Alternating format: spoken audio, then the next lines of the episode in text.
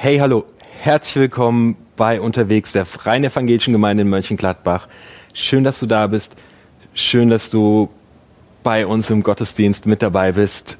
Wir sind unterwegs und in dieser Kirche ist jeder Mensch willkommen, unabhängig deines Lifestyles, deiner Herkunft, deiner Prägung, deiner Zweifel. Es ist einfach schön, dass du da bist. Unsere Kirche möchte ein Ort sein, an dem Menschen willkommen sind, an dem Menschen ein Zuhause finden, an dem Menschen einfach so sein dürfen, wie sie sind.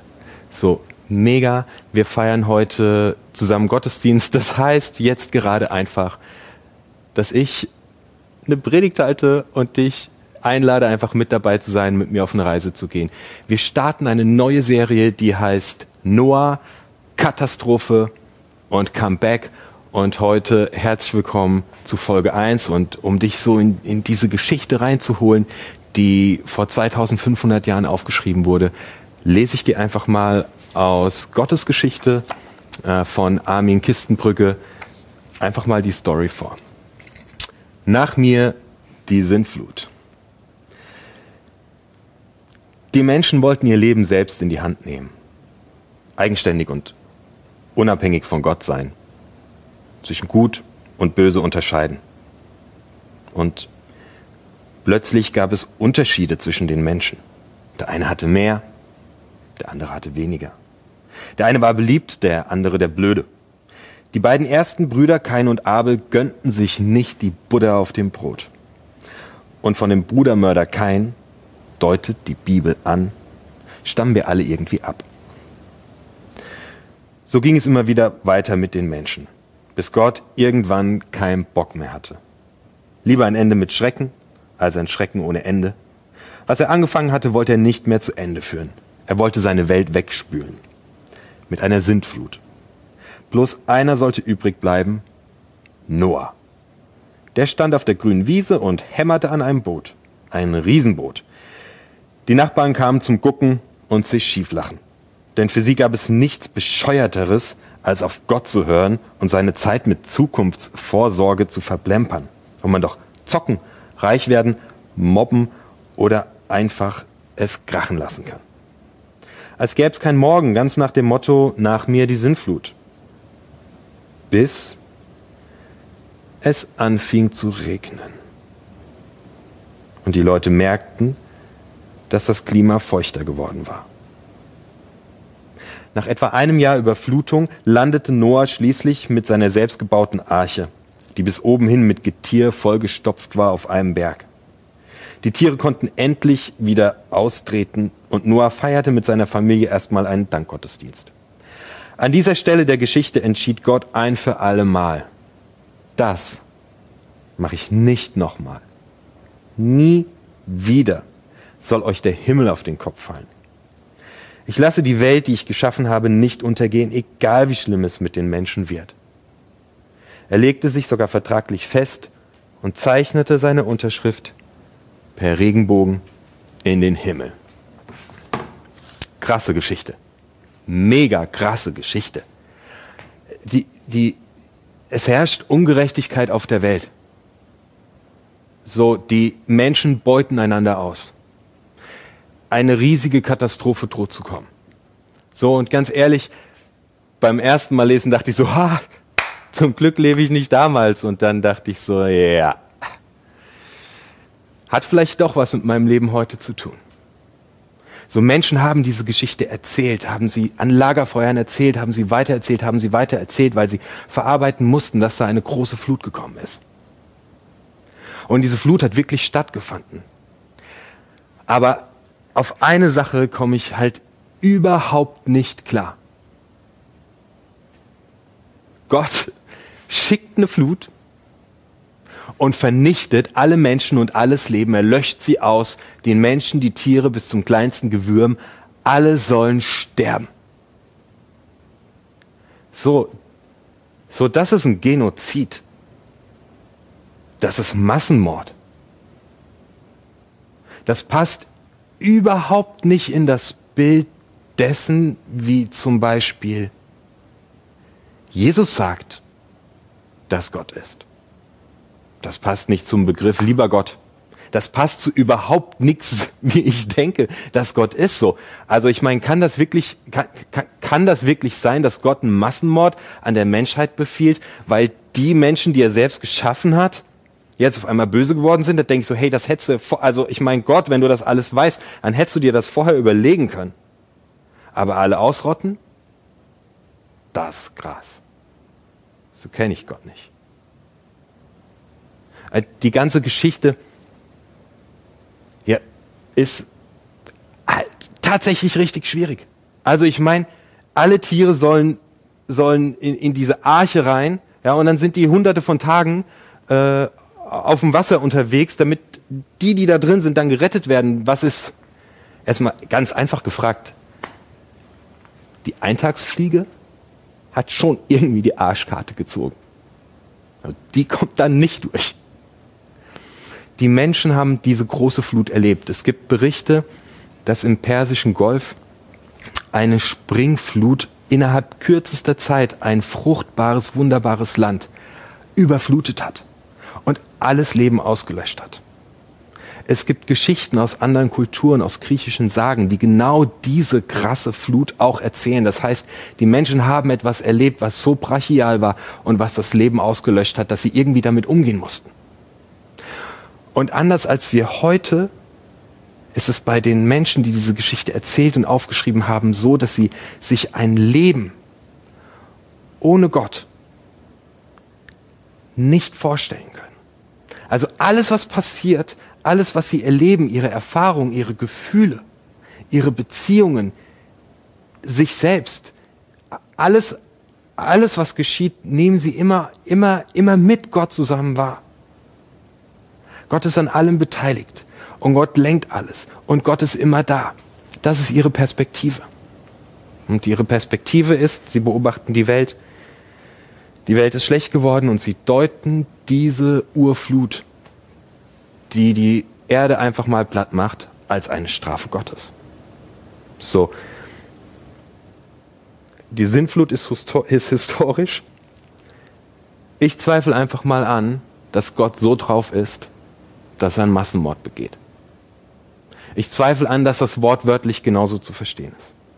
Vielleicht ist es ein Gleichnis, etwas, das uns etwas erzählen will.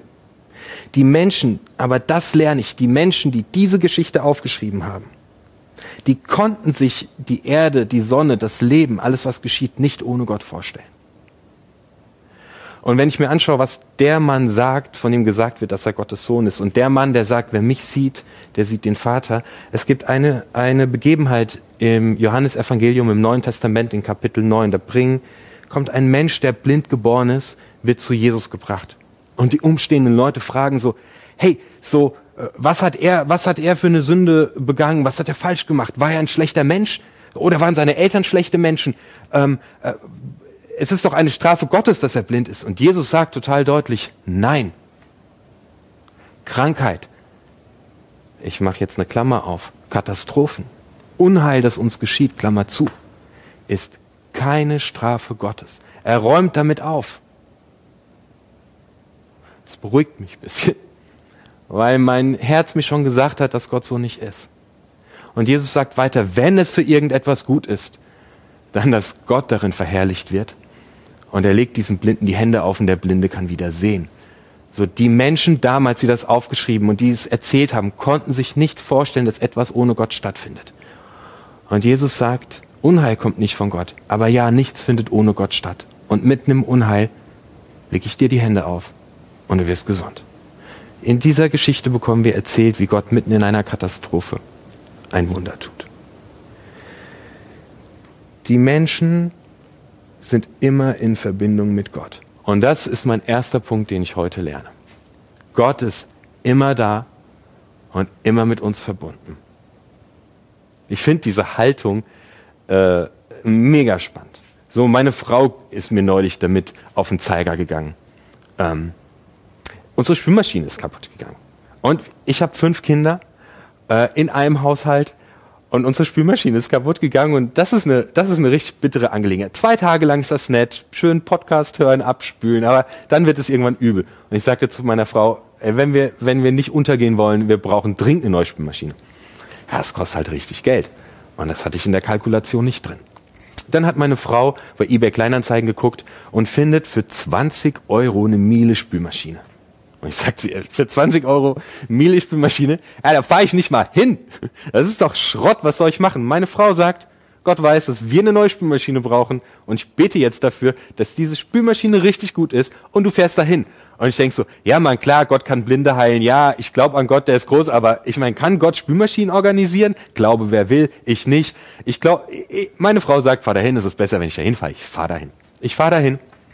Ich schaue mir diese Spülmaschine an. Das ist eine Miele-Spülmaschine. Die sind sehr gut.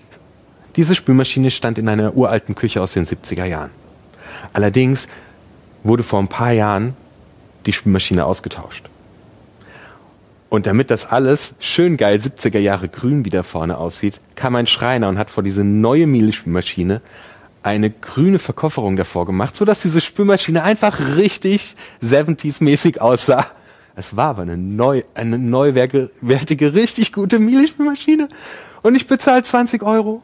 Und der Mann, der sie mir verkauft, erzählt mir noch die Story, seine Mutter ist verstorben und die hat die auch nur sonntags benutzt. Und ich komme nach Hause und meine Frau sagt, ja, nee, Gott organisiert Spülmaschinen.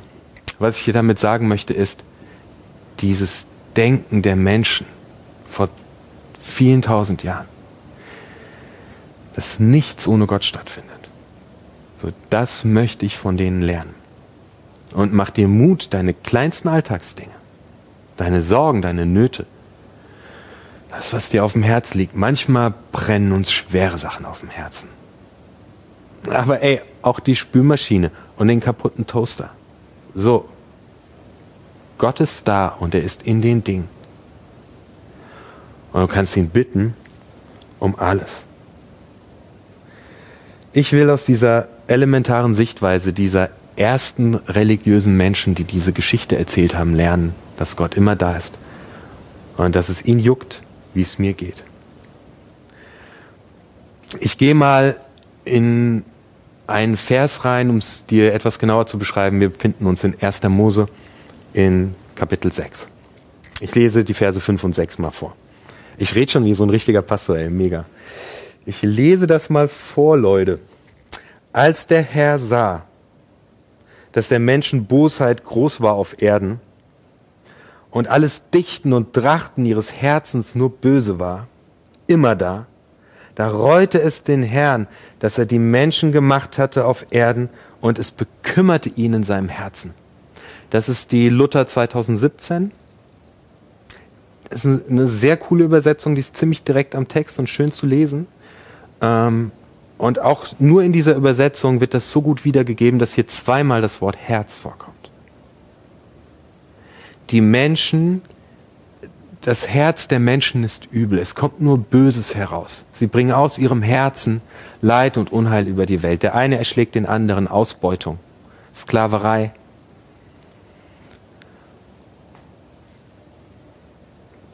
Leiharbeit, whatever. Es findet Ausbeutung statt. Es kommt aus dem Herzen der Menschen. Sie sind in ihrem Herzen böse äh, und ungerecht. Und dann steht ein Vers später, dass es Gott in seinem Herzen leid tut. Es tut ihm weh. Und ich dachte, wow, wie krass. Anscheinend ist dein Herz und mein Herz mit Gottes Herz verbunden. Etwas, das in deinem Herz oder in meinem Herz geschieht, hat eine Auswirkung auf etwas, das in Gottes Herz geschieht. Es gibt, es gibt einen Zusammenhang unserer Herzen. Wenn du jemandem Leid zufügst, dann tut es Gott weh. Und wenn dir Leid zugefügt wird, dann tut es Gott weh. Gott leidet mit. Gott fühlt mit dir. Gott kennt dein Herz. Unser Herz ist echt so das, wo, wo ich manchmal so ihr müsst nicht in jede meine Ecke, Ecke meines Herzens reingucken, ey. So Gott kennt uns, kennt unsere Herzen und er kennt uns richtig gut. Unsere Herzen schlagen zusammen. Wenn dir jemand Leid zufügt, dann leidet Gott. So eure Herzen sind zusammen. Ich will da es geht, es geht um ehrliche Beziehung. Von dem Noah wird, wird gesagt, dass er mit Gott wandelte. Noah war auch nicht perfekt. Aber er war mit Gott unterwegs. Die waren in einer Beziehung. Und damit nahm es seinen Anfang, dass er diese Flut überlebt hat. Ich komme da gleich später nochmal zu. Ich lese auch noch was zwischen den Zeilen in diesen ersten Versen. Ähm, Gott bereut es, dass auf dieser Erde Ungerechtigkeit herrscht. Das gilt gestern und das gilt auch heute.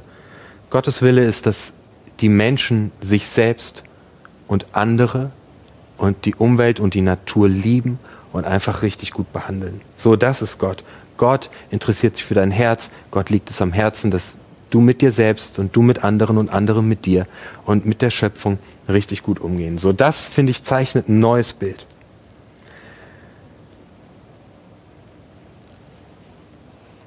In dieser Geschichte gibt es gibt es einen, einen, einen ganz, ganz spannenden, einen ganz, ganz spannenden Ablauf des Geschehens, der hier, der hier aufgezeichnet wird. Und zwar, die Menschen sind böse, Gott tötet sie alle. Gott lässt einen am Leben und Gott macht einen Neuanfang. Die Menschen sind böse, Gott tötet sie alle, Gott lässt einen am Leben, Gott macht einen Neuanfang. Das ist, das ist der Ablauf in der Geschichte. Und jetzt lege ich dir da unten drunter die Geschichte von Jesus Christus.